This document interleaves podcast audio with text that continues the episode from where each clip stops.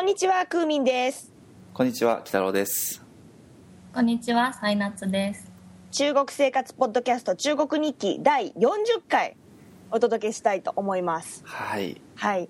よろしくお願いよろします。しくお願いします。あの前回予告した通りなんですけども、このポッドキャスト中国生活ポッドキャスト中国日記今回第40回ではい最。終回となります。衝撃の、はい、お知らせでしたね。はい、お知らせでしたね。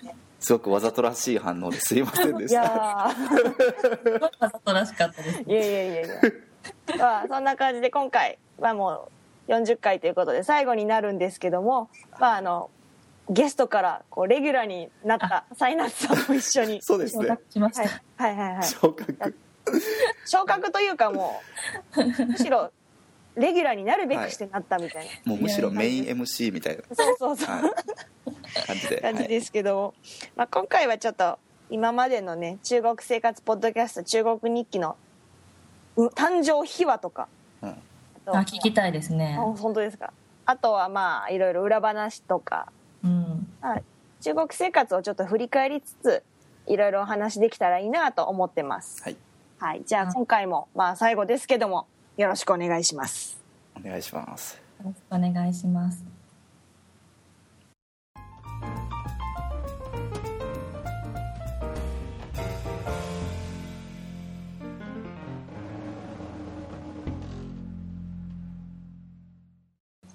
はいというわけでまあ最後なんですけどもはい。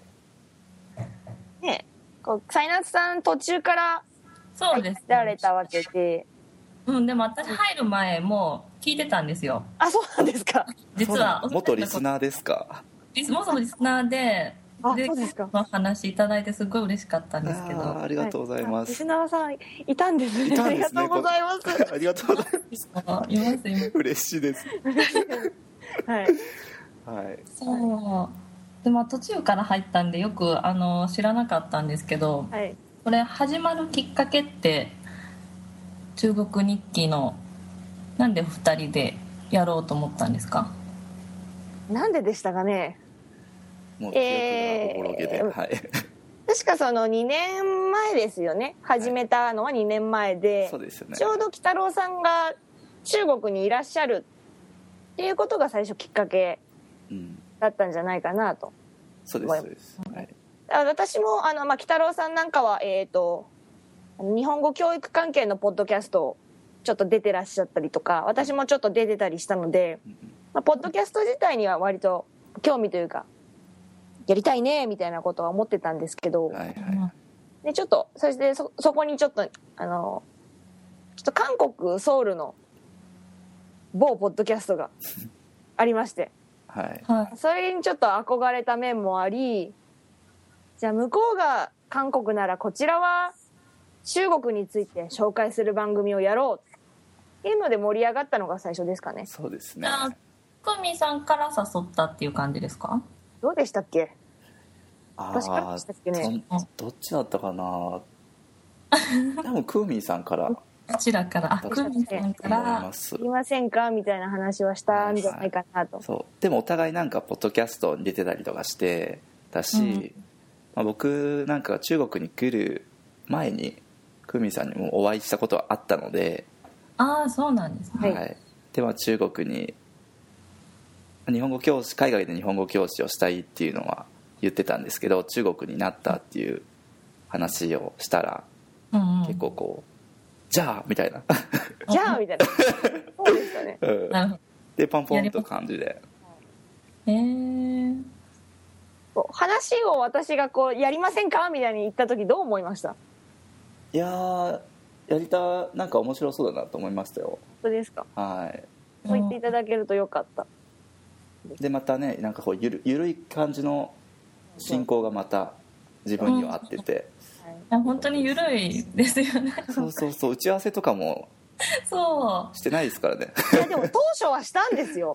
最当初初ははすごく綿密に打ち合わせをしてじゃあ何回の話はこれとこれって最初ネタ出しまでしましたからね。最初はなんか全体的にそう。ね。なんかエクセルとかそういうのでなんか作ったりとかしてワードとかでいっぱい話題を出してましたけどね。もそれがネタが尽き果ててからだいぶ経ちますけど。ネタ結構早い段階でつきましたよね。もうね。今だから言いますけど本当に。10回ぐらい。もう10 10回うん、もう渾身の絞りかすですよ残りのは本当にまあただやっぱり中国生活こう過ごしていく上でうんうん。旅行に行ったとかどっか出かけたっていうのが結構大きなこうネタになってあそうよっしゃネタゲットみたいな。そうそう旅行に行ったって言ったらあもうここでじゃああの2回分はみたいな。あだからそういうものなんですよね。そうそうそうそう。なるほど二人のお気に入りの回とかあるんですか？気に入りの回です。そうね。そうですね第1回目が実は11 2013年の11月はい。なんですよね、ね。でなんか1年半ぐらいかはやってたっていうことなんですけどはい。1ヶ月に2回ずつはい。40回やったわけですけどもはい。自分はそうですね。なんかでも最初の方のなんか生活で感じてた衝撃的なものはもうなんか新鮮さはぶっちゃけなくなってて、うん。やっぱりこう番組をね番組でこうその当時の新鮮な気持ちで話してるのがぬ音声として残ってるっていうのはすごくなんかいいなと思いますよね。そうですよね。うん。うん。そうなんかだんだん慣れてくると全然びっくりしないんですよねそうそう本当ね普通なんですよね。私ももう割と慣れたんでそうなりました、うん。なんかね、あうん。赤ちゃんのお尻とかが丸見えのズボン履いてても普通ですもんね、うん。別に。はい、うん、何も驚かないっていう。で自分はだからそうですね割と最近の回かな。もうちょっと前かな、1年ぐらい前かなもしかしたら。うん。あの中国の就職面接の現場に行ったっていう話をした回があってその時の、あのなんかこうテクはいはい。面接官にお近づきになろうとするテクがすごくもう印象的ですごい肩なんか腕う腕組んだりとか体をこうすり寄せていったりとかする テクをちょっと目の当たりにしてこうなんか慣れ慣れしさっていうかこうそういうスキンシップで、はい、アピールしていくんだこっちはとか思って。まあ女性同士ですけどね。ううちの面接官も女性の先生なのではいあのだからそういうなんだろうお姉さん的な感じのし親しみをこう出していく感じでアプローチしていくのがすごいなんか面白かったですね。日本だと絶対ないですよね、そうそうですねないですよね。はい。貴重な体験ですねその現場が見れたというのは。いや面白かったですね、うんなんか面接の質問の内容とかもそんなプライベートなこと聞くのみたいなこと はい。クーミンさんは、そうですね。お気に入りの回っていうともうこう私はもうこのポッドキャスト始める時点でもう2年ぐらい中国にいたわけで、まあ、新鮮さなんかとっくに失われてる状態でのスタートだったんですけども、うんやっぱ最初はこの鬼太郎さんがどんなことにびっくりするのかっていうのは個人的には面白かったですね、うん。ああそっかそこびっくりするんだみたいな。普通になっちゃってるんですよねもうそれぞれに。クーミンさん的にはその当。時、はいそこびっくりするんだっていうかそこ多分慣れないとあと辛いよみたいなちょっと思ってたりうん。ましたけど、まあ、もうすっかり慣れたご様子で。そうですね。お気に入りの回っていうとうーん何がありましたかね。個人的にはその鬼太郎さんの記者の話。うん。あの結構ドタバタしたみたいな。何回でしたっけね。真ん中ぐらいですかね多分。うんあの話は結構面白かったですね。あのなんか記者がこう出発する5分前には門が閉まるみたいな。そうそうそうたことがそうそうそうそうみたいな感じで私も話ができたので、はい、あれは本当にもうねうん、日本の電車の感覚で最初思ってたので本当にくりですよね。びっくりだし本当に実際リアルに一回それで乗れなかったこともあったし。マジですか？はい。でまあ遅れたんでまあそのなんか仕事のあれとかじゃなかったんで別にいいんですけどあの約束の時間に1時間ぐらい遅れちゃったりとかしたりとかして。え私もー、みたいな。うんキャストで知ったんでそのこと。ああ本当ですか？うん聞いててよかったです。あよかったです。ちょっとは役に立ってると、そう。実用的な回でしたね。珍しくね。まああと実用的な情報で言うとやっぱりクーミンさんがすっごい激推ししてたはい。荷物を送る時にははい。電話番号を絶対に書いてくださいっていう。はい。うん。あれしましたね。もうあれほどの推しは今までなかったんじゃないかっていうぐらい押しましたよね、押しましたね。いやあれは本当に今でも声を大にして言いたいです。あの最終回ですけどもう一回言っときますね。あの中国に荷物を送る場合必ず相手の電話番号を皆さん書いてください。多分日本だとこう相手側の電話番号を書くみたいなことはほとんどないと思うんですけども中国の場合は少なくとも2015年の現段階では電話番号を書かないとほぼ間違いなく届かないと言っていいと思います。うんあのなぜかというとあの電話番号のところにこうメールが来たりするわけなんですよね。うんうん誰々も荷物が届いたから取りに来いですとか、うんそういうのが来るので絶対書いてください。うんよろしくお願いします。ではがきとか手紙にも書かないといけないんですか？電話番号ってはがきとかは大丈夫なんじゃないんですかね。書いたことないんでわかんないんですけど、なんか友達がはがきを何人も送ってくれてたんですけど、はい。なんか届く人と届かない人がいてお届いてないのもあるんですよ。あありま。す。僕もなんか送ったよっていうはがきうん。届いてないの結構ありますよ。なんでですかね。どこ行っちゃったんだろうって今でも分かんないんですけどちゃんと届いてるのもあるんでうん。何が違うんだろうと思って、配達人さんの腕が違うんだと。多分どどこの住所がどこの建物かっていうのが分からないと多分どっか行くんだと。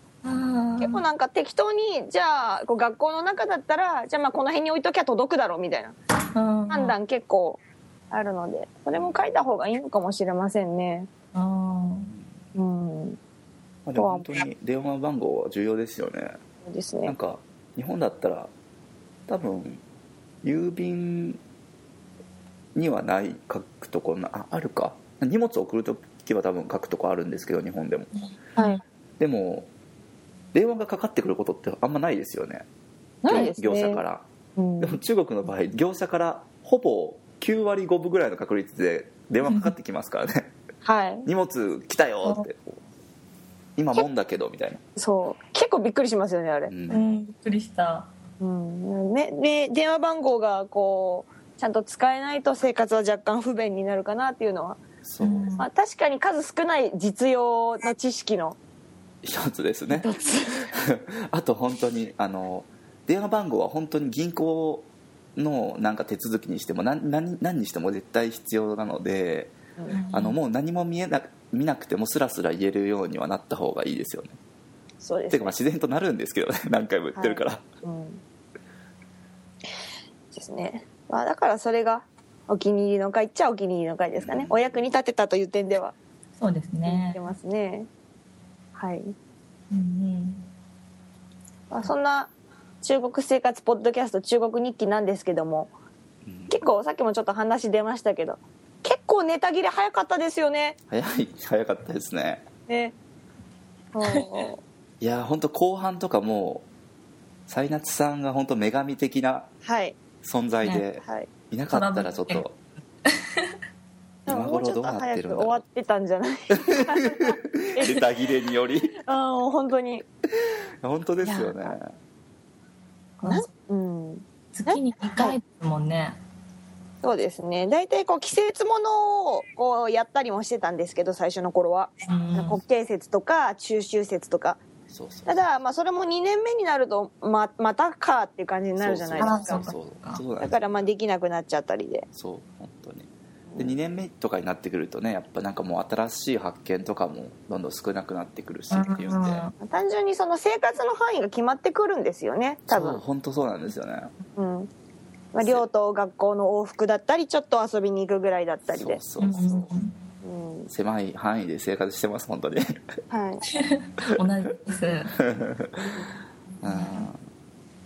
ただもうちょっとなんかいろいろ話せてもよかったのかなって思うのはやっぱりその中国のその生活のことには結構スポット当てましたけど、そのまあ中国にここで暮らす人の話うん。みたいなのはあんまりこう注目できなかったかなっていう気はしますね。本当にいろんな中国の人がいて、うん。あの性格が優しくて穏やかな人もいればあもう常識ないんじゃないのみたいな人もいるので、そうですね。そういう人にあんまりこうそういう人の話があんまりできなかったかなっていうのは今ちょっとうん思いますね、うん。うん、どうでしょうかね。そうですね、まあ、でも変な人もやっぱり変な人っていうかまあ自分の日本人の感覚から言うとえっていう人もまあいることはいますけど、まあ、思ったよりも思ったよりもって言ったらちょっとあれですけどもこういわゆる日本人の中のイメージの中の中国人っていうようななんかこうマナーがなくてみたいなそういう人はそんなにあんまいないなっていう感じは受けますけどねそうですよねラでは本当にいい人しかいないですね今のところ。あの上海ではちょっと。そうですよね。ラジオでは本当に嫌な思いはほとんどしたことないですね。それは良かったですね、でも僕も日本人だからって言って嫌な思いしたことは実はなくて、うん。うん、なんかそのなんだろうタバコを狭い密室で吸われたりとか、うん。まあ、そういうことでえっていうことはありますけど日本人だからどうこうっていうのでなんか嫌なこと言われたっていうよりかはむしろ日本人って言ったらなんかこう「え日本人なんですか?」みたいなこう「日本の車ってなんかいいよね」とかうんなんか日本って清潔だよねとかなんかこう綺麗で先進的だよねとかそういうことを言われるみたいな感じでうん。あんまりこう、うん、そういう嫌なこと言われたっていうことはないんで。そうですね。うん北野さんのところってもう外国人はもう珍しいっていう。珍しいですね。超珍しいですね。あー。なるほど。クミンさんのところは割と都会なんですよね。そうですね。うちのところはあのーまあ外国人はぼ時々いる感じ。その見見た目だけで外国人って分かるような、まあ、黒人白人みたいみたいな人たちも結構時々見る感じです。うん。うん。ただ本当に北郎さんもおっしゃった通り日本人だからって嫌な思いをしたことはそうですねないかな。なんかされたってことはないですね。ううん。んうん。まあもちろん嫌な人もいっぱいいましたけど。うん。ねえ。まあだから日本に住んでる人からすると中国って怖いっていうねよく言われるんですけど、えー全然怖くないよっていう。うん。逆にこう中国の生活にっていうか海外で暮らしてこう日本に帰るとあれ？日本も結構変な嫌な人いるじゃんっていう 方に気づいちゃって逆に辛いかもしれない。ああそうですね。ちょっとありますよね。いや本当になんかいい意味でっていうかあのおおらかな人が多いですよね、はい。まあ言い方を悪く言えば適当っていうかもいう言い方もあるかもしれないんですけど、まあそんな細かいとここだわらなくていいんじゃないっていうようなのは日本にいた時からこう思ってた部分もあったりしたので、うん。まあこっちに来ると結構だからおおらかだし仕事に対するなんかストレスとかもなんか少ないなっていう気も感じはありますね、ももっとちゃんと決めてほしいっていう部分はもちろんあるんですよ。計画的にやってほしい部分もあるんですけど、うんなんかこう不必要なストレスを感じなくて済む社会なだなっていうのをうん思ったりして。そうですね。が店員さんお店の店員さんとかもすごい適当というかお昼には絶対レジでお弁当食べててうん。で私が買おうとしたらなんか何ちょっとままだなんか私がレジに行ったのにしばらく食べるのをやめないんですよね。で なんか渋々やめて会計してくれるみたいな。うん。最初びっくりしましたけどなんかそういうゆるさもなんか、うん。うん、いいなと思い出して出しました、そうですうん、なんかこの生活と仕事っていうなんでしょうね。講師じゃないですけどそういうとこの分け方がかなり曖昧というか、うん。本当に生活のために仕事をしてるんだなっていうのがすごくよく実感できる感じがあなんかしますね。ストレスとかあまりないんじゃないかなと思いました、うん、な気はしますね。まあ人によったり仕事によったりももちろんうん。するんでしょうけどうね、んうん。はい。そうですね。あと何聞こう？何聞きましょう？まあ、あとこのなんかポッドキャストっていうか、まあ、クーミンさんと話してて思うのはやっぱり中国のなんか広さっていうかこっちは北の方で南の方でっていうので、また中国の中でも全然違うっていうのが感じられるのもいいなっていうか。うん。だからまあち一言で中国に、まあ、私まだ2年経ってないんですけど2年間住む予定なんですけど2年間いてもなんかこう一部のことしか結局わからないなっていう感じがありますよね。中国広すぎて。はい。確かに。うん。章によってもなんか決まりとか違ったりするんで。うん。そうですよね。まあでもクーミンさんはだからに4年間ですか？はい4年いましたね。お同じ町で？同じ町で。はあ同じところに4年いました。じゃあもう第二のふるさと的な。あ本当にここ天気がすごく変で、あそうなんあのなんでしょうね。暑くて寒い場所なんですよ夏暑くて冬寒い。あんまりふるさとにしたくない。あとそれとあの結構今ここ本当に今地下鉄の工事があって本当に街がどんどんどんどん変わってるんですよ。はいはいはい。だからこうふるさとって言っちゃうと多分またしばらくして遊びに戻ってきた時に多多分すごい変わった姿になってるから、あうん。あきっと寂しいんだろうなっていう気はちょっとしますあなるねほど。はい。えクーミンさんのその、はい今住んでいるところ以外で一番好きなところってどこですか？中国に、中国でうん。今住んでるとこ以外で一番好きなとこですか？うん。場所ですよね。うーんそうですね。旅行で行ったとこでもいいですし、はい。なんかもし次住むならとか。住むなら。住むならここがいいなとか。次住むならそうですねあの四川に行ってみたいですね。あ四川。だ食べ物辛いっていうのだけちょっと引っかかるんですけどあうん。ちょっと発達してるしただその沿岸沿いじゃなくて、まあ、内陸側っていうことなので行かれたことはないんですないんです。あそうないんですけどこうやっぱ中国人の同僚の先生のうんおか、あの旦那さんのお母さんの出身だったりうん。こう昔ちょっと一緒に住んでたアメリカ人が今四川で働いてたりして結構馴染みというかいいなみたいに思うところはありますよね。やっうん。うんぱりこう人がなんか会った人が四川とゆかりがあるみたいな話になるとへえじゃあ行ってみたいなって結構なるじゃないですか。うん。うん。今そういう気持ちですね、うん。四川は。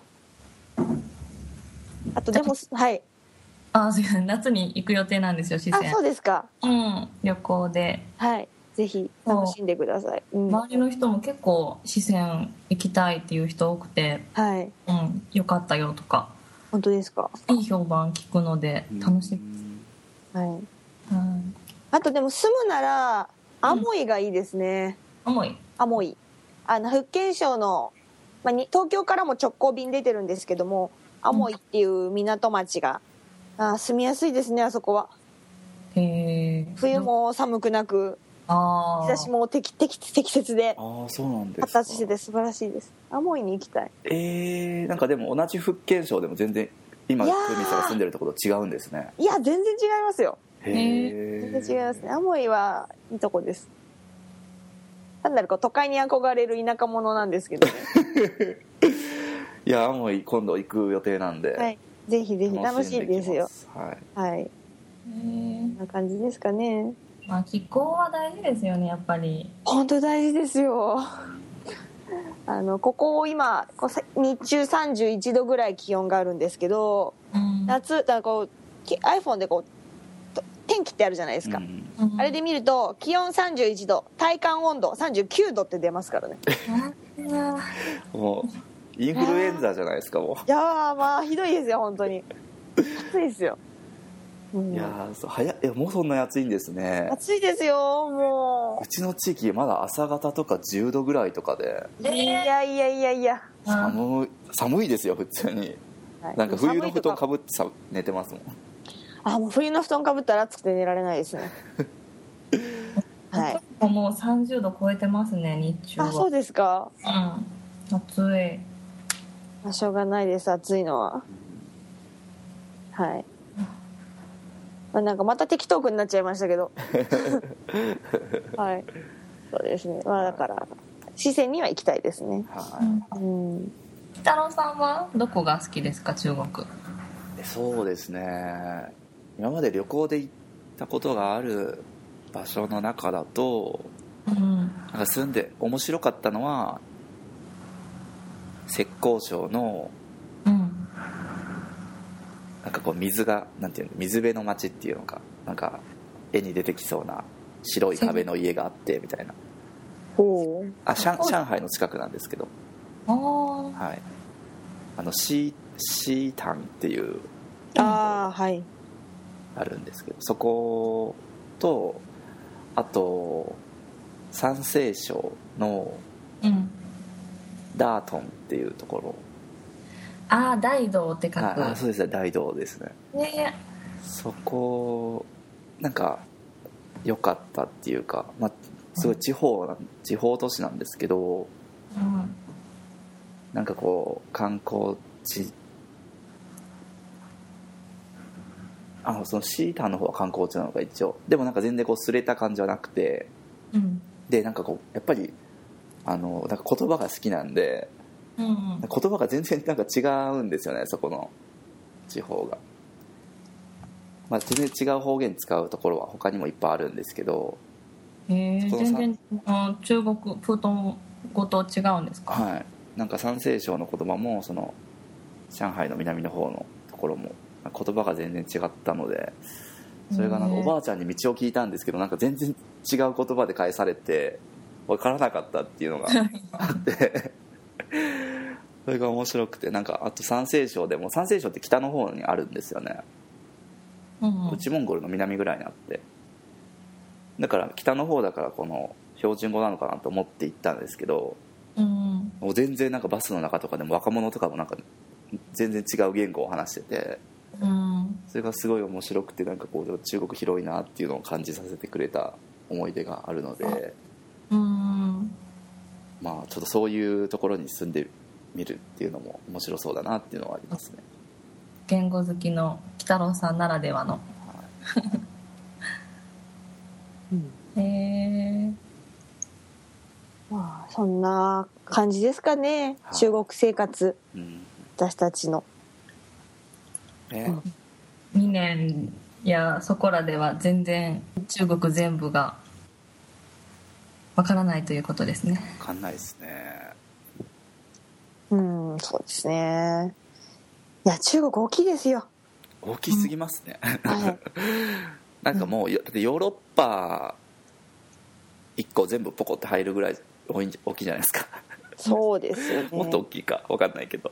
はい。ねえ大きすぎるんでねなんかうん。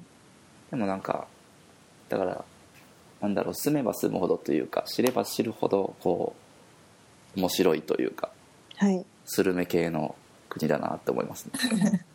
噛めば噛むほど。うん。うん。味が出る。はい。一番やり残したことって何ですか？やり残したこと？旅行ですかねやっぱり。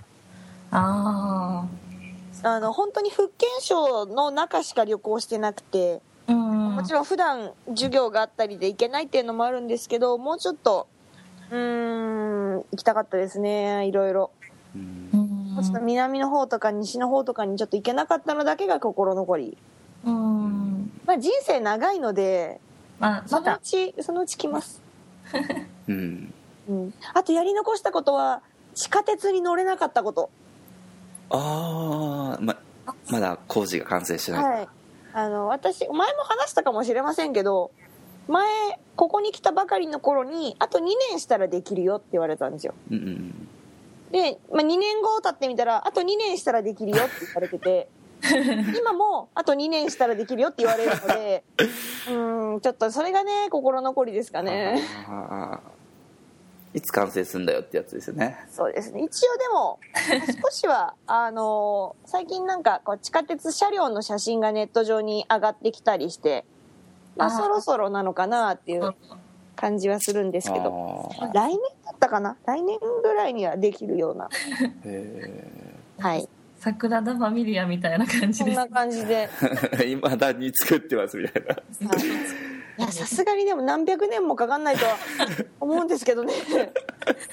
なんかもう別の交通手段ができてそうですよねそれ そうですね。なんかその空飛んでそうな時期ですよね。あと400年とかしたら。いやでもそれだけが心残りかな。はい。多いですよ。中国の今地下鉄走ってる街もう日本の街の数を超えてるんじゃないですかね多分。そうですよね。あそうなんでこの前ウルムチとかも地下鉄が開通してたしでだから大きい沿岸部の省にはもうショートとかはほとんど走ってるんじゃないですかね多分。うん。そうなんだすごいなと思いますけど。そうですね。鬼太郎さんは何ですか？やり残したこと。まだ2ヶ月ぐらい。2 3ヶ月ぐらいですか？あと4ヶ月。4ヶ月。はい。なんかありますか？やり残したこと。そうですねやり残したことっていうかそう中国人のなんか友達があんまりいないんで、あーそこはなんかこう中国まあ仕事職場でなんだろう日本語ばっかり使ってるっていうのもあるんですけど、まあ、生徒はやっぱ生徒なんですよね。はい、友達なんか仲いい生徒もいるけどうん、生徒は生徒と置いといてなんかそれ以外でなんかすごいいつも遊一緒に遊んだりとかっていう仲いい友達はいないんでうん。そこはなんかちょっと、まあ、もったいないっていうかまあうん。欲しかったなっていうのはありますね、うん。私も友達欲しいんですけどどうやったらできるんですかね。そうそうそうそう。難しいですよね。難しい、友達ってでも作ろうと思って作るもんじゃないと思うんですよ。確かに。前前いた日本人の先生なんかはこう結構喫茶店に通うのがお好きな先生で、うん。でそのなんでしょう近くの、まあ、チェーン店じゃないこう喫茶店に行っててちょっと経ってからスターバックスに行ったらその前きそのチェーン店じゃない方の喫茶店で働いてた人がスタバで働いててうん。あ君見た君見たことあるよ。あのあそこの喫茶店によく来てたでしょ？みたいな話になってでなんか友達になって一緒にご飯食べ行ったりしてましたから。うんなるほど。じゃあ同じ店に通い続ける。いいと思うんですよ、うん。結構喫茶店の店員さんすぐ顔覚えてくれますよ。はいはいはい。そう。私もなんか結構でそのよく私もスタバに行くん行ってたんですけどそこでこう毎日毎日毎日じゃないですね。結構頻繁に行って毎日同じもの頼んでたら、うん。今日もまたあれ？みたいな「またあれ飲むの?」みたいなのを店員さんにすぐ覚えられましいつもの？ってた「いつものあれ?」みたいな「いや今日は違うよ」みたいな。ただそのまあ友達にそこから友達に発展するかわかんないですけどね、うん。まあうん。そういう点では同じ店に何回も通うっていうのは一つありじゃないかなと思いますけど、うん、ねえ友達ができたらまたね楽しくなりますよね。そうですね。うん。うん。私も同僚と本当に学生ぐらいしか普段 話す人がいなくてうん。たまに店員さんとか話しかけてくれるんですけどはい。ただなんか友達とね言える間柄じゃなくてうん。うん。私もあと1年なんでちょっと友達作りたいですね。うん。まだ1年ありますから。うん。ね大丈夫。うん。なんか広場とかに行って踊ってるところにこうさ さりげなく入っていったりとかさいいんじゃないですか。うんうんうん。いますいます広場で。なんかいつも来てましたけどみたいなノリで。さらっと。あれ本当面白いですよね広場。で、面白いですね。うんあそうですね。それも一つやり残したことですね。こう広場のおばちゃんに混じる、うん。ま間に合いますよ。あそうですかね。まだ大丈夫ですね。はい。でちょっとあとちょっと頑張ります。早起きするのがねちょっとねきついんですけどでも夜もやってますよ、はい。はい。自然発生的な感じなんですかねあれ。どうなんでしょうね。気づいたらあるみたいな。うん、気づいたらいるみたいな。でもやっぱで振り付けとか。うん。振振り付けもあるしあるし音楽もかけてるからやっぱりなんかそういうサークルみたいなのがあるんじゃないですか。あですね。でもずっ昨日かあ一昨日ぐらい一昨日もなんかやってて踊り。あうん。見てたんですよ。みんなで同じ赤ピンクのポロシャツ着ててそのポロシャツ集団のおばちゃんがなんか踊ってたの見てたんですけど、うん。もう振り付けがびっくりするぐらい簡単なんですよ動作が2つぐらいしかないんですよ。それを手をなんかずっと前にやってなんか手を組んでみたいなのをずっとひたすらやりながらこう歩き続けるみたいな。うんダンスではないですよねあれなんか。体操とダンスの間ぐらいですよね。そうでしょうねきっと。みたいな。いやけ結構こう話してるとこのなんでしょう中国生活に関する適当句尽きないですね、うんうん、そうですね。このポッドキャスト終わりにしないでお二人で続けたらどうですか？だって10月で帰っちゃうんでしょ。帰っちゃうしなんか夏休みになったら僕ちょっとあの旅立っちゃうんでいろんなところに。ちょっとね収録とか難しくて。ああそうですか。そう。ね。じゃあ終わりにするしかないんですね 名乗り出てくれる人がいればもう譲ります。はい、はい。どうぞ。どうぞ。あのご連絡ください。はい。待ってはい。ます、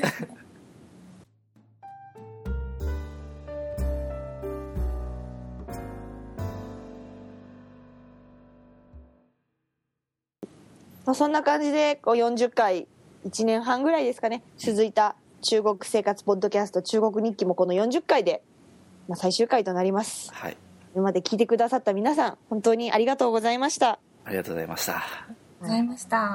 まああの私の中国生活はこの6月末で終わりになるわけなんですけども、まあ、北郎さんはあと4ヶ月はい。ありますしサイナツさんはあとどのくらい？あと一応1年ですね。1年残ってますから、まあ、多分お二人のツイートでまたいろいろ情報が得られるのではないかなと思います、ですからあのじゃあ北郎さん最後のあれはい。ちょっと言ってみますか？あラストの。ラストのあれを。出しておきます。はい。まああいろいろ。のはい。ツイッターのアカウントはそのままにしておくつもりですので、はい。まあ、あとこれもポッドキャストなんでね。これから初めて聞くっていう人もいるかもしれませんし、まあ、いつでもネット上で聞くことができるので、まあ、また聞いてもらえればなと思いますそうですね、は iTune の方は多分15回分ぐらいしか残らないんですけど、うん。ブログの方にアクセスしていただければあの全部40回分残ってるはずですのでそうですね。ぜひそちらからよろしくお願いします。はーい。じゃあさラストのツイッターアカウントのお知らせをさせていただきます。はい。えー中国日記のツイッターのアカウント「アットマーク CHUGOKUNI」えちょっと待って。え？ちょっと待ってください。CHUGOKUNIKKI です、えー最後40回になってもまだちょっと。ねえ。ねえ閉まらないな。はい。はい。です。で私はい。あと私北郎さんサーニャツさんもあのそれぞれアカウント持ってますのでそちらにもぜひアクセスしていただければと思います。はい。はいじゃああの最後に一言ずつうん。お二人からちょっといただきましょうかね、はい。じゃあ北郎さんはい。どうでしたか、感想。そうですね。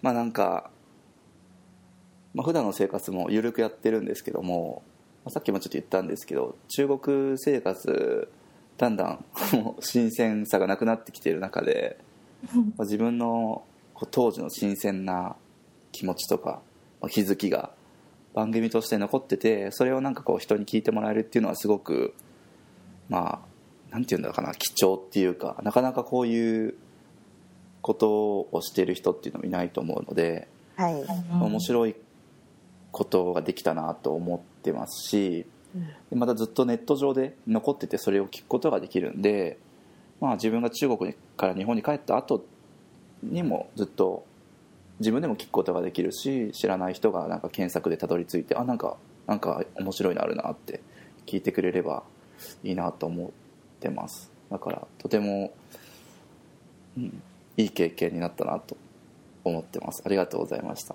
はい。じゃあサイナスさん。はい。あ私は途中から飛び入り参加させていただいたんですけど本当に中国日記の収録収録が本当楽しくて、うん、最初はちょっと緊張してたんですけどなんか鬼太郎さんがすごい爆笑してくれたのと あとクーミーさんがすごく的確に私のあの話を拾ってくださってで収録本当に楽しかったです。そう言ってい。ただけるといやありがとうございーます。こんな適当区の番組にまあ本当にあの素晴らしい題材を毎回毎回提供してくださって。はい。本当中国の最初不安だったんですけど、はい。なんかその先輩お二人がねいてくださったんで結構心強かった面もありますね。そうですか。だから本当にこれから海外に住む人とかの何情報とかすごい役に立つと思いますこのポッドキャストも。はい。うん。うん。そうなるといいいいですよね。ですようね、ん。はい。そうそう、はい。だから本当中国になんか住むこれからなんか仕事とかなんかもしかしたらその自分が来たくて来る人じゃないかもしれないですけどなんかこう転勤とかで来ることになる人も、うんうん。中国に来てなんかこうなんだろう嫌なことは最初はやっぱりあるかもしれないですけどまあ、うんその日本の価値観を一回こう横に置いてこうありのままを体験してもらったら結構楽しめるんじゃないかなと。うん。そう思います。ね。そうですね。うん。まあ私はあと1年あるので、はい。はい、楽しもうと思います。楽しんでください。はい、はい。クーミさんもね残りの期間ではい。広場で。あと15日しかないんですよ。あと15回はできるっていうことですからね逆に言うとちょっと早起き頑張ります。はい。はい。じゃあそんな感じで締めていいですかね？はい。はい。じゃあそんな感じであーじゃあ皆さんともうこれでお別れです。はい。もし皆さん中国にいらっしゃることがあればぜひあの楽しんで中国生活を満喫してください。はい。それでは皆さんこの辺でさようなら。さよなら。ありがとうございました。さよなら